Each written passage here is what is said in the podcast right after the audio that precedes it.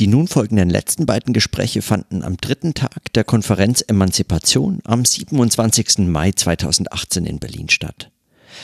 Der dritte Tag bietet damit auch Gelegenheit, Revue passieren zu lassen, was an den ersten beiden Tagen und jetzt im Abschluss der Konferenz so einem an Eindrücken eigentlich geboten war und welche Gespräche und zu welchen, äh, zu welchen Gedanken und Überlegungen man kommen konnte.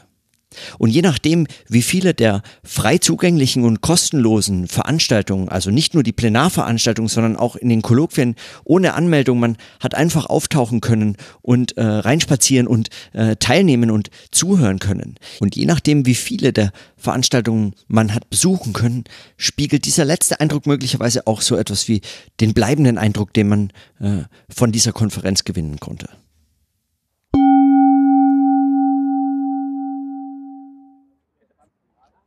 Wir waren in dem äh, Panel Herrschaft und Macht. Heißt es Panel? Nein, es heißt Kolloquium, ja, weil eigentlich ist ja die Idee.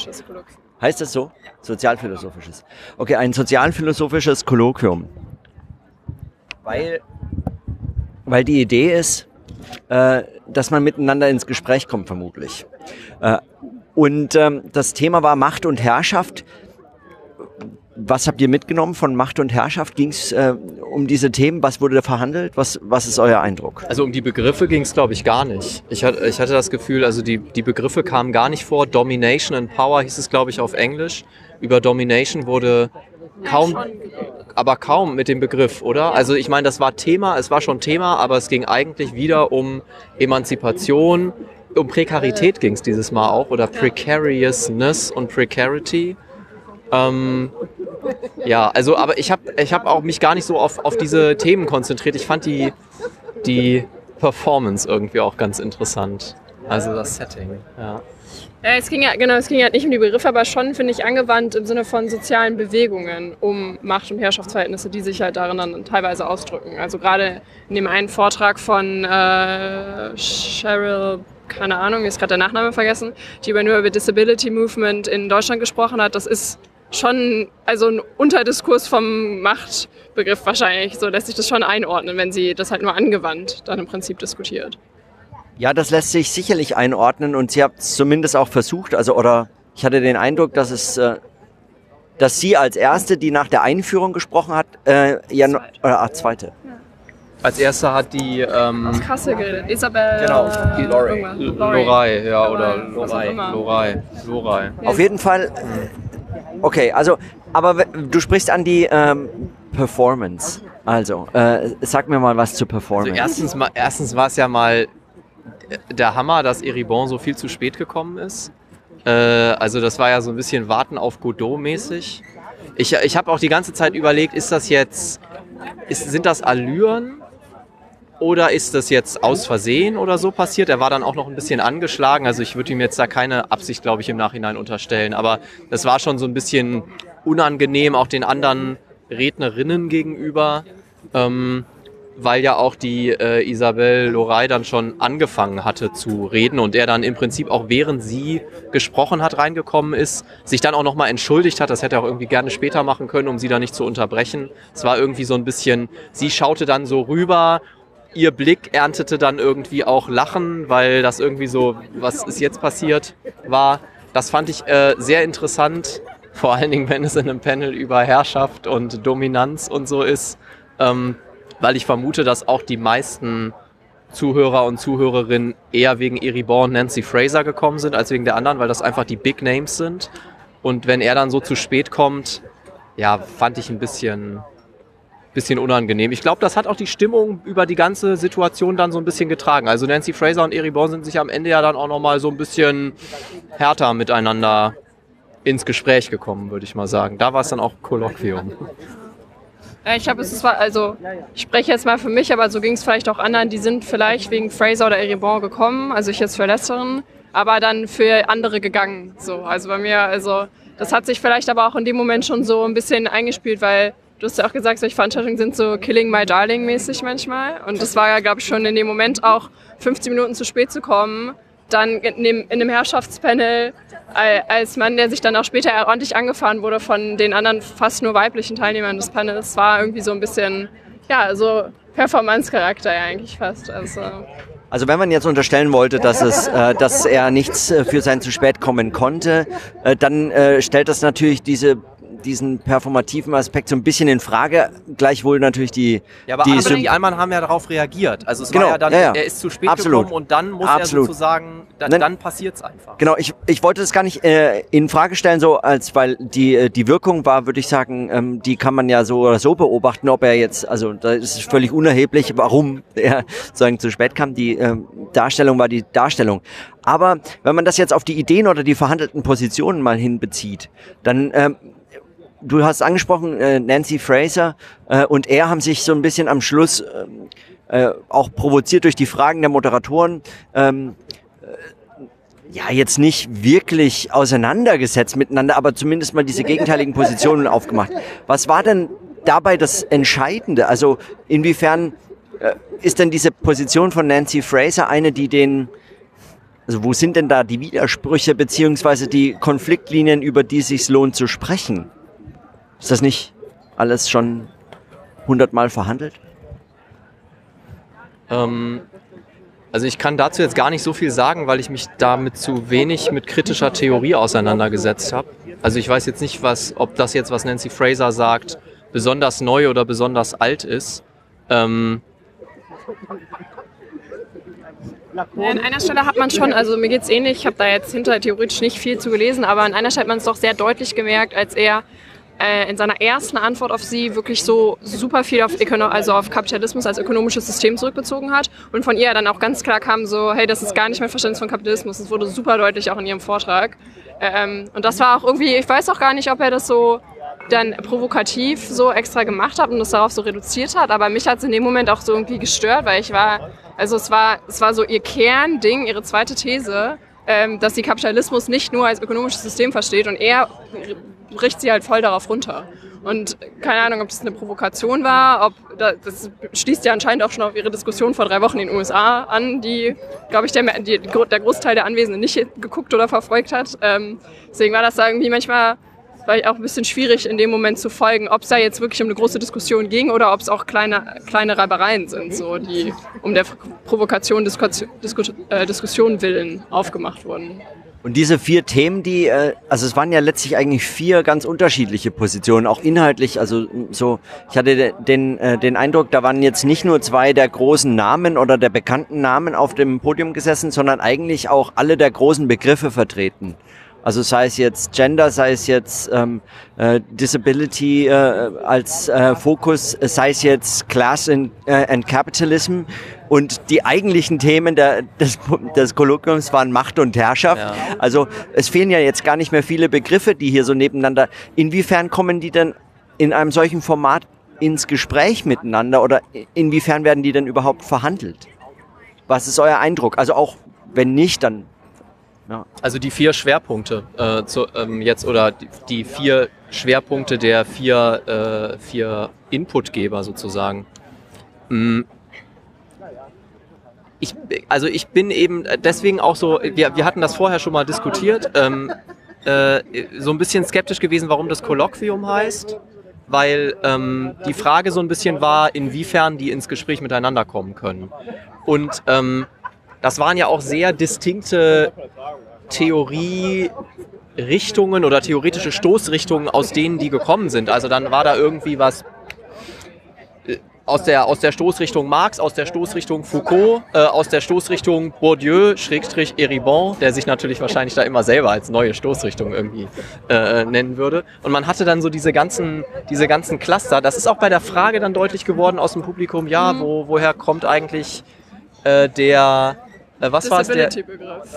äh, ähm, Oder Apparatus. Apparatusbegriff. Ja. Ja, der kommt dann von Foucault und nicht von äh, Barrett.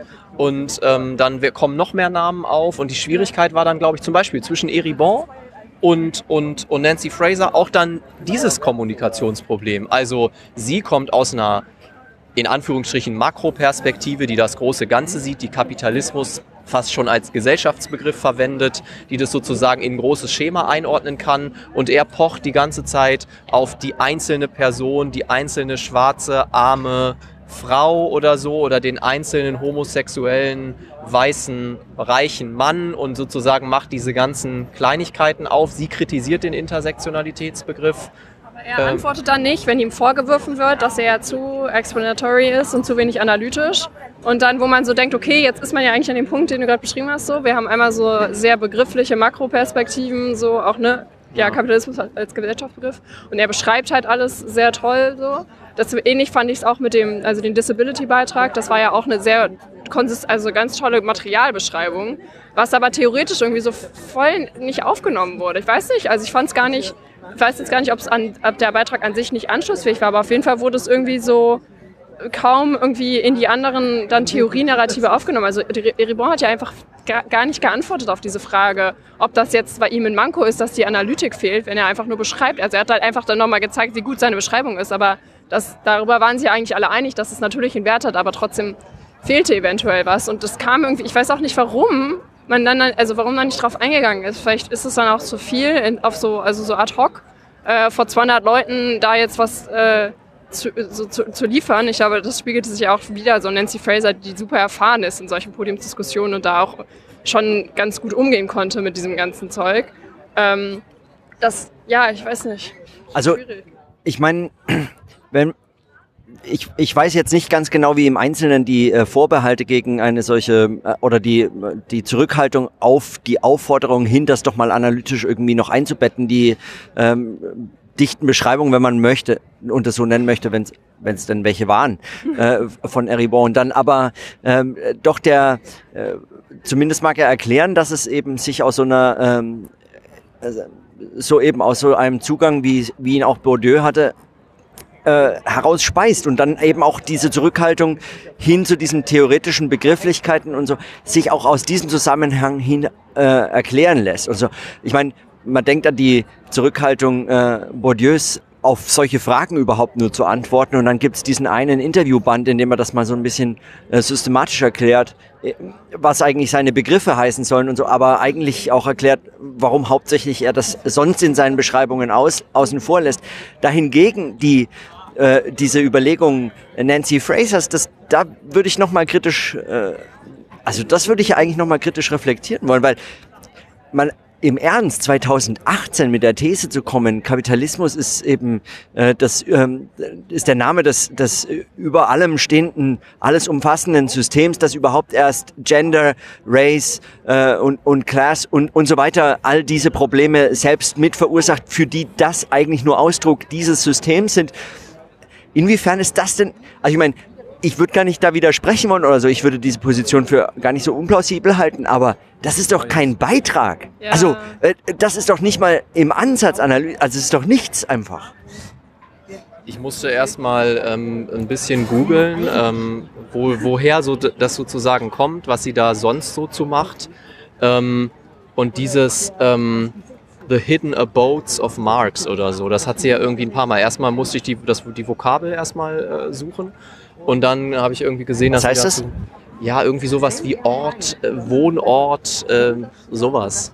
Ähm, und, und äh, sie meinte auch, ja, das wär, wäre ja bekannt für Marx-Leser. Ich glaube, für deutsche Marx-Lehrer, die Marx, ähm, Leser, die Marx auf Deutsch lesen, ist das Abode natürlich nicht bekannt. Und ich weiß immer noch nicht, was das deutsche Wort da jetzt bei Marx wäre. Zufluchtsort, Heimat die versteckte Heimat von die, diese, die, diese Doubles, die sie dann aufgemacht hat. Ja, was, was war das überhaupt? Äh, also was hat sie damit transportieren wollen? Diese Idee, dass da, da, sie ist später in den Fragen nochmal drauf eingegangen, als sie das mit den notwendigen und den hinreichenden Bedingungen gebracht hat. Das ist ja nun erstmal irgendwas Greifbares. Und da dachte ich, okay, jetzt kommt, okay, Kapitalismus ist eine notwendige, aber keine hinreichende Bedingung für zum Beispiel Rassismus um dann in der zweiten Frage äh, dann sich selbst zu fragen, ist es überhaupt eine notwendige Bedingung, weil es ja auch Rassismus in nicht kapitalistischen Gesellschaften gibt. Ähm, und die Frage hat sie aber gar nicht beantwortet. Und das zeigt eigentlich das Problem. Also inwieweit ist dieser Kapitalismusbegriff als Gesellschaftsstrukturbegriff oder so überhaupt geeignet, sowas zu analysieren, wenn er womöglich weder not notwendige noch hinreichende Bedingungen für irgendwas ist, geschweige denn, also vielleicht überhaupt keine Bedingungen. Also vielleicht einfach nur so ein Frame, aber in dem muss man noch viel differenzierter arbeiten. Was Eribon macht, aber halt auch nicht irgendwie nicht verständlich. Ja, ich wollte einmal zum, zum einen hast du das ja auch gerade schon mit Bourdieu angesprochen, also dieses, dieser Unwille, die theoretischen Begriffe zu klar, zu klar zu strukturieren oder zu definieren. Ist halt dann blöd, wenn man zu einem Kolloquium eingeladen wird, was Macht und Herrschaft heißt und eigentlich keinen Bock hat, diese Begriffe zu nennen. Und selbst wenn man das, wenn man diese Position hat, dann soll man sie wenigstens adressieren und dann sag halt, also dann, dann distanzier dich irgendwie klarer davon und lass dich halt gar nicht erst darauf ein, der dann vorwerfen zu, also weißt du, das ist dann so ein bisschen das Problem, sich dann zu verstricken, aber selber die Position nicht klar genug vielleicht zu machen. Wenn das so intendiert ist, wie du sagst. Was ich noch nicht mal, wo ich mir noch nicht mal so sicher wäre, ob er das so 100% so von Bourdieu übernehmen würde oder da so hintersteht, weil er sich ja schon versucht, manchmal so Prekarität sich zu ernähren, auch begrifflich so. Auf der anderen Seite ganz kurz nur, äh, hat Nancy Fraser ja ihren Vortrag damit begonnen zu sagen, ich dachte eigentlich, ich, ich ignoriere das Thema des, des Panels ja. und sag was völlig anderes. Jetzt fällt mir auf, es ist doch eine direkte Antwort auf alles, was jetzt hier zuvor gesagt wurde. War es dann aber ja nicht. Und war es nicht. Genau, also dann, also ich meine, äh, das zu ignorieren und nicht zu erwähnen, ist, weiß ich nicht, ob das wirklich so viel schlechter ist, als es zu ignorieren ja. und zu erwähnen, dass man es ignoriert. Also. Naja, aber sie hat sich ja, also sie hat ja gesagt, sie ignoriert es nicht und hat es dann trotzdem getan, oder? Also sie meinte ja, sie, genau. sie antwortet jetzt doch und jetzt bei Eribon war es ja klar, er aber antwortet eh nicht drauf. Also er wird eh nicht den Macht- oder ja, Herrschaftsbegriff klären. Aber sie so. wollte halt erst, äh, erst hat sie klargestellt, dass sie eigentlich vorhatte, es zu ignorieren, ja. dann hat sie gesagt, sie macht es doch nicht und dann hat sie äh, hat sie es letztlich doch ignoriert. Also naja, vielleicht, aber vielleicht erklärt man aus einer Eribon-Perspektive auch mehr dazu, warum man es ignoriert. Also warum man jetzt glaubt, dass eine Mikrobeschreibung, eine dichte Beschreibung äh, trotzdem angemessen ist in dem Kolloquium. Also äh, ne, er muss sich da nicht rechtfertigen, klar, äh, bester Aber er Autor. hat es ein bisschen erklärt. Er hat diesen einen Satz gesagt, ähm, man kann einfach, also ich paraphrasiere den jetzt, man kann einfach immer weiter beschreiben. Also man man sozusagen dieses, er meinte irgendwie, die, die, die, die Beschreibung hat kein Ende in diesen Situationen. Und deswegen hat er sich auch, glaube ich, in diesen wahnsinnig langweiligen Aufzählungen von Intersektionalitäts äh, äh, Situationen irgendwie, die er da beispielhaft oder, oder vielleicht auch schon fast analytisch dann genannt hat, vielleicht so ein bisschen verloren. Weil das einfach auch so ein bisschen zu seiner Methode gehört, vielleicht dieses unendliche Narrativ zu stricken. Aber wo kommt dann beim Narrativ die Begriffe raus, die Nancy Fraser dann vielleicht auch zu locker benutzt und die in dem Kolloquium diskutiert werden sollten? Oder so hieß es zumindest. Also wie kommt, also wo gelingt dann so der Sprung aus oder wo entsteht das so? Also ja, aus vor dieser allem, Beschreibung. Wer stellt diese Frage, die die Leute mal dahin bringt, das zu beantworten? Also die Fragen wurden, ein Kolloquium soll ja auch irgendwie dafür sorgen, dass die Leute gegenseitig sich Fragen stellen, also was zur Diskussion stellen und dann, dass das diskutiert wird. Aber das hat ja nicht stattgefunden. Also es hat ja das ist auch eine Frage irgendwie, glaube ich, der Moderation, aber dass man dann nicht nochmal einfach eine inhaltliche Frage stellt nach dem Motto, wie meinst du das, sondern dass man die Leute aufeinander bezieht und fragt, wie kann man denn das, was du sagst, mit dem, was deine Vorrednerin, dein Vorredner gesagt hat, verknüpfen oder auch nicht? Und dann nicht einfach nur darauf abzustellen, zu sagen, ja, ähm, okay, wir wissen, dass ihr euch vor Wochen schon in den USA begegnet seid und da im Prinzip schon alles abgehakt hat und dann beziehen wir uns vor einem Publikum, was natürlich nicht dabei war, nur noch darauf als a few weeks ago in the States oder in the US, was also... Andererseits hat ja auch Nancy Fraser schon immer wieder versucht oder vielleicht ist es ja auch gelungen, äh, auf die anderen Bezug zu nehmen. Also sie, hat ja, sie war ja auch die Person, die am öftesten gesagt hat, as Isabel said oder halt ähm, so auf den Disability-Vortrag verwiesen. So. Also sie hat ja schon versucht, das einzunehmen. Obwohl ich überhaupt nicht beurteilen kann, wie gerecht es dem wird, was die einzelnen Vorträge gesagt haben. Also ähm, vielleicht war es auch eher äh, aus der Position zu wissen, da der Biggest Name am Tisch zu sein und dann auch die anderen mal mit einzubeziehen in seinen Kurs. Und das war ja auch ganz Ende am Ende ganz witzig, als sich dann irgendwie so Däumchen hoch gezeigt wurde ähm, und Eribon relativ betröppelt in der Mitte dazwischen saß. Ähm, das ist, ich weiß auch nicht, ob das dann auch Akt der Performance ist, zu sagen, ach ja, und du hast es ja auch gesagt, ich ziehe das jetzt hier mit ein, oder ob das ernstzunehmend ist. Also ob die, ob, die, ob die Verbindung vielleicht schon geleistet wurde und ich habe es jetzt einfach aus fehlendem Hintergrundwissen nicht so tief nachvollziehen können oder ob es vielleicht aber auch einfach nur so ja, Panelverhalten war. Ja, was ich halt als Kolloquium kenne, ist halt, dass man was Unfertiges vorstellt, in der Hoffnung, dass man danach ein bisschen weiter ist, als man davor war. Und was in der Situation aber, glaube ich, der Fall war, alle vier haben was Fertiges vorgestellt, von dem sie selber glauben, das ist fertig. Nancy Fraser hat darüber zig Bücher geschrieben, die anderen haben darüber auch Bücher geschrieben, die kommen mit was Fertigem, die stellen das vor und sie wollen gar nicht darüber diskutieren, ob das jetzt, wo da jetzt sozusagen Stärken und Schwächen sind, weil das das Buch, das ist gedruckt, das ist veröffentlicht, das ist in 20 Sprachen übersetzt. Da, da ist sozusagen gar kein, da ist gar keine Motivation mehr da, noch irgendwas zu diskutieren, außer die anderen sozusagen als Stichwortgeber für das eigene zu nehmen und zu sagen, okay, meine Kollegin hat das gesagt und das passt super zu meiner Theorie, das unterstützt es und XY sagt was anderes, das unterstützt meine Theorie nicht und deswegen ist es nicht richtig. Und dann ist natürlich die Diskussion sozusagen, die bewegt sich dann auf diesem, wessen Buch sollte man am Ende lieber kaufen oder so. Also, ja. Wo ich schon fand, also ich, also gestern waren wir bei dem Hartmut Rosa Kolloquium, was finde ich das noch übertrieben, also überspitzt hat, weil das war halt wirklich so, okay, ich stelle euch jetzt einfach meine Resonanztheorie vor und einfach so null Bezug zu den Rednern oder zu irgendwas so. Da fand ich das halt noch pervertierter, sag ich jetzt mal, weil das wirklich, es hatte nichts mehr mit irgendwas zu tun. Es war einfach nur so, hier kommt eine richtig schlechte PowerPoint-Präsi zu Resonanz. Dann ging heute, natürlich fand das auch statt und das war irgendwie ein Verkauf in seiner eigenen Theorien. Und ich meine, klar, wenn du äh, jemanden wie Nancy Fraser da hinsetzt, die wird, glaube ich, nichts Unfertiges vorstellen auf einer studentischen oder auf einer öffentlichen Tagung. Ähm, das wird wahrscheinlich in anderen ja, Orten geschehen, wo sie sich das traut. Die Frage ist halt, ob man dann eine Einladung zu einem Kolloquium annehmen sollte. Und die Frage ist auch, ob man das dann wirklich unter diesem äh, Label der kritischen Theorie überhaupt äh, plausibel machen kann. Wenn kritische Theorie aufhört, äh, sich selbst überhaupt kritisch zu reflektieren, mhm. und zwar aktiv und das, indem man aufzeigt, dass die Begriffe brüchig sind und eben nicht alles der Weisheit letzter Schluss. Ähm, Wer hat denn, es gab doch, ich, ich, ich, ich meine, es war Eribon, der hat angefangen mit, ähm, mit irgendwie der Idee, dass ähm, dass Macht oder Herrschaft oder irgendwie so einer dieser Begriffe ähm, nur funktioniert mit Resistance. Also Resistance ist sozusagen auch ein Mittel, was Macht und Herrschaft sichtbar macht, vielleicht irgendwie konstituiert oder sowas. Und er hat als eines dieser Mittel für Resistance Theory genannt. Also er hat drei aufgezählt. Zwei waren sozusagen aus dem Alltagsverständnis plausible Formen der des, des Widerstandes. Und der dritte war Theory, der im akademischen Kontext sicherlich dazugezählt werden kann, in der kritischen Theorie natürlich dazugezählt werden muss, aber im Alltagsverständnis nicht. Und wenn er dann Theory nennt und sagt, Theory ist ein sowohl Mittel von, von Widerstand als auch, weil Widerstand eben immer sozusagen Macht und Herrschaft sichtbar macht und auch da dialektisches Gegenüber ist sozusagen, dann ist, dann ist das sozusagen eigentlich der Kern, um den es hätte gehen sollen aber er kam zu spät und äh, es war eigentlich schon alles gesagt und es war eigentlich schon alles geschrieben und dann hat man diese Ausgangssituation nicht. Also man hätte damit das Panel eröffnen müssen als Moderatorin und dann sozusagen das als Common Ground für die, für die Speaker vielleicht haben können. Ja. Das ist halt, ich meine, die hatten ja für die Vorträge, ich weiß nicht, wie eng die Vorgaben waren, aber ich meine, jeder hat halt seinen Ding so vorgetragen, mal mehr oder weniger überhaupt bezogen auf Emanzipation. In dem Vortrag über Disability kam halt, glaube ich, einmal das Wort Emanzipation vor. Es ist halt auch die Frage, ob es bringt, also ob so gewinnbringend ist für ein Kolloquium oder für eine, überhaupt für eine Diskussion, jemanden 20 Minuten Zeit zu geben, seinen Standpunkt eigentlich zu zementieren. Und zwar so, dass es schwierig ist, den noch wegzudiskutieren. Besonders so einer Nancy Fraser, die sich dann auch eher 30 Minuten nimmt.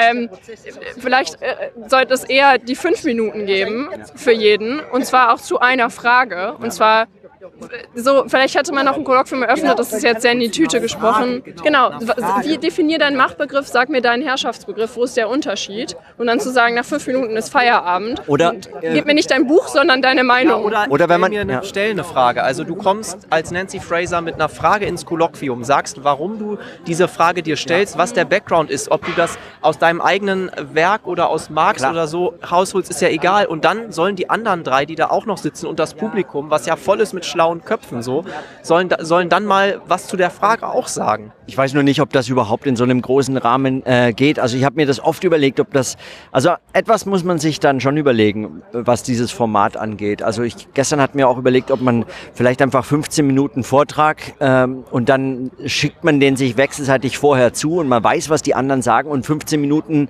äh, sagen nicht geschriebene Response vorbereiten auf die anderen Vorträge, sodass die wirklich einen Bezug zueinander haben und dann die Diskussion von Anfang an ist. Aber wir werden sehen. Seid ihr, könnt ihr noch bleiben zu der äh, Abschlussveranstaltung jetzt? Nee, wir müssen okay. jetzt zum Mittagessen ah, okay. verabredet. Ich dachte demonstrieren. Wir müssen aber okay. nach, nach, nach Moabit fahren. Okay, dann, ähm, dann vielen Dank erstmal. Jo.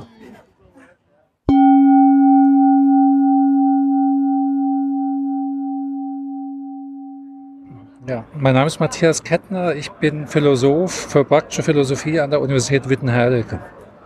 Und äh, du bist hier wie viele andere nach äh, Berlin gekommen zu der Emanzipationskonferenz äh, oder Tagung. Ähm, es geht hier seit äh, drei Tagen um kritische Theorie und es sieht ganz danach aus, als hätte kritische Theorie ein Riesenpublikum. Ja, also das kann ich nur bestätigen. Diese Konferenz hat ja trotz bestem Wetter, also Ablenkung, äh, ganz viele Studierende auch angezogen. Das ist ja bei äh, dieser Art von Konferenz über sozialkritische Themen überhaupt nicht zu erwarten oder, oder gar üblich. Also sind ja hunderte von Studenten da. Und ähm, ganz sicher nicht nur Philosophiestudenten und Studentinnen. Und das finde ich schon mal im Sinne von Aufmerksamkeitserfolg ein Riesenerfolg. Und dieser Riesenerfolg wird ja auch von allen ähm, Vortragenden auf der Bühne immer wieder dankend erwähnt. Also was für eine große, äh, großartige Organisation und großartige Tagung das ist. Aber ähm, meine Frage ist so ein bisschen, was, was war deine Erwartung zuvor, äh, bevor du hierher gekommen bist und, ähm, und inwiefern wurde die erfüllt oder auch nicht? Also äh, wozu kommt man hier zusammen als Vortragende? Ähm, also meine Erwartung war genau dies, dass es so eine Art äh, Riesenzirkus gibt ähm, um einen Begriff herum, der aber ähm, verdient, wieder in die allgemeinere Diskussion gerückt zu werden. Und da, damit geht das Ganze ja über kritische Theorie hinaus. Zwar sind viele der Redner hier irgendwie mehr oder weniger nah dran an kritischen Theorien. Dieser Plural war ja auch ein Thema. Aber äh, das Thema Emanzipation hat mehr mit 68 zu tun oder mit bestimmten, ähm, mit bestimmten Hoffnungen und ähm, Befreiungsideen, die, die wir jetzt im Sinne auch eines Jubiläums, ja, also das ist ja auch eine gewisse Erinnerungsaufmerksamkeit, die hier durch den Begriff entsteht, mit dem mit 68 und der Bewegung verbinden. Und das heißt, äh, das heißt, dass es tatsächlich auch ähm, beabsichtigt ist, so ein äh, politisches, ganz äh, handfestes Moment hier zu entwickeln. Ich habe mich gestern mit äh, ein paar unterhalten, die gesagt haben, ähm, hier kann man tatsächlich noch auf der Bühne ein Wir adressieren, ohne unglaubwürdig zu werden. Wer ist dieses Wir, das sozusagen im Publikum sich als Wir hier begreift? Oder ist das, hast du einen ganz anderen Eindruck? Also dem Eindruck kann ich jetzt äh, nicht folgen, dass es sowas wie ein einheitliches Wir hier gäbe. Ich glaube im Gegenteil, dass es ein extrem buntes Publikum ist, mit unterschiedlichsten äh, Situierungen und Interessen. Und ähm, also ich meine, man muss ja jetzt sagen, jetzt, also marketingtechnisch gesprochen, das ist ja auch ein Riesen-Event hier. Ja? Und ein Event zieht alle möglichen Leute an, die neugierig sind. Und ich glaube, die Neugier ist hier sehr divers. Und äh, viele werden auch äh, unbefriedigt weggehen, sagen, die haben ja nur ähm, altes, trockenes Brot da ausgeschenkt.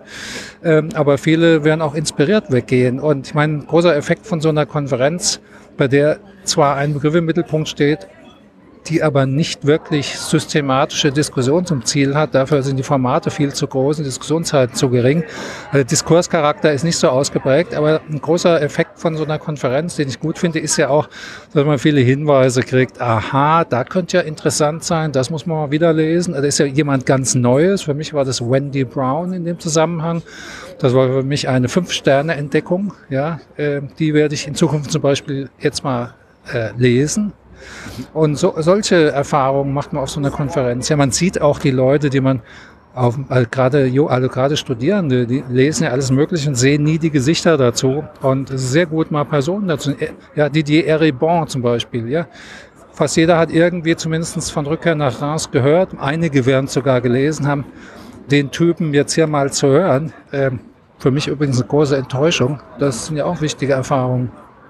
Und, ähm, und du sagtest, dass hier das Programm oder die Organisation jetzt gar nicht vorsieht, dass man wirklich äh, Diskurs oder so ähm, Austausch direkt pflegt. Zum anderen nennt man aber die Panels nicht Panels, ich nenne sie weiterhin Panels, aber man nennt sie nicht Panels, sondern Kolloquien, also als ginge es darum, ums, um ins Gespräch zu kommen oder werden nur Positionen, also was heißt nur, kann auch ein verdienter äh, Anlass äh, sein, eine solche Konferenz zu organisieren, werden hier Positionen bezogen und vorgestellt, die eben schon ander, andernorts schriftlich veröffentlicht wurden und so.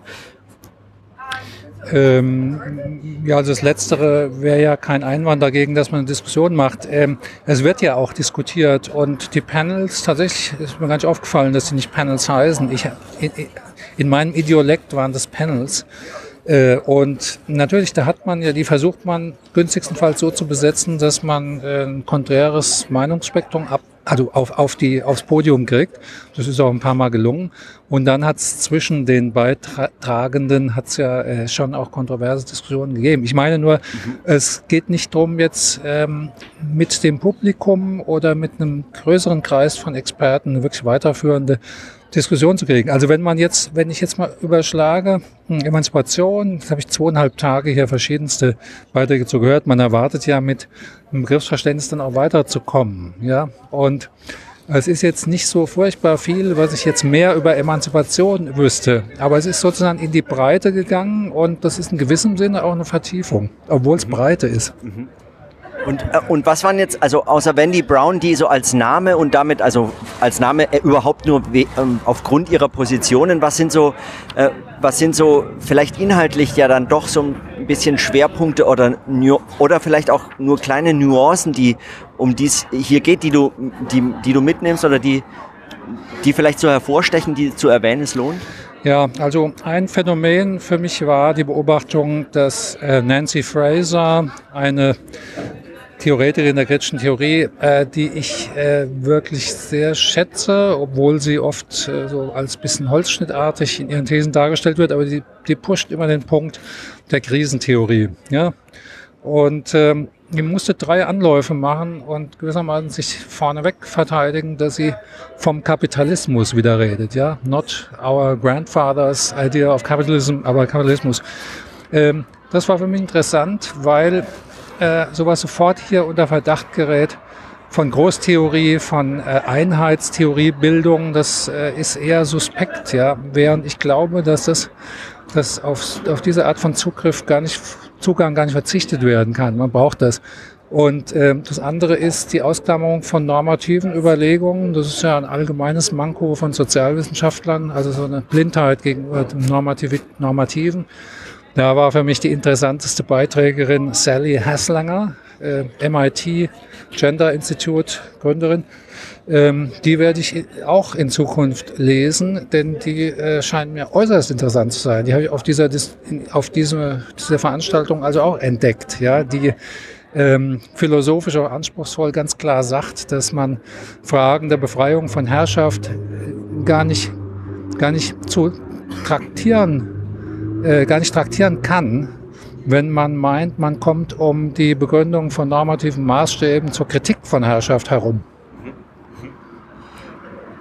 Und du hast jetzt angesprochen, Nancy Frasers Argument für die, äh, für die für die, du sagtest Großtheorie, aber ist es denn wirklich ein Argument für wieder Großtheorie oder ist es, ich meine, ist es nicht eigentlich eine ganz konkrete Position, nämlich dass es dabei um ähm, also das, das Kapitalismus als das äh, äh, übergreifende System verstanden und der Name als dieses, dieses Systems verstanden werden muss, das überhaupt dann erst ähm, äh, Gender-Ungleichheiten äh, und diese Strukturen ausprägt und Race-Ungleichheiten und Rassismus äh, äh, zur Folge hat und so weiter.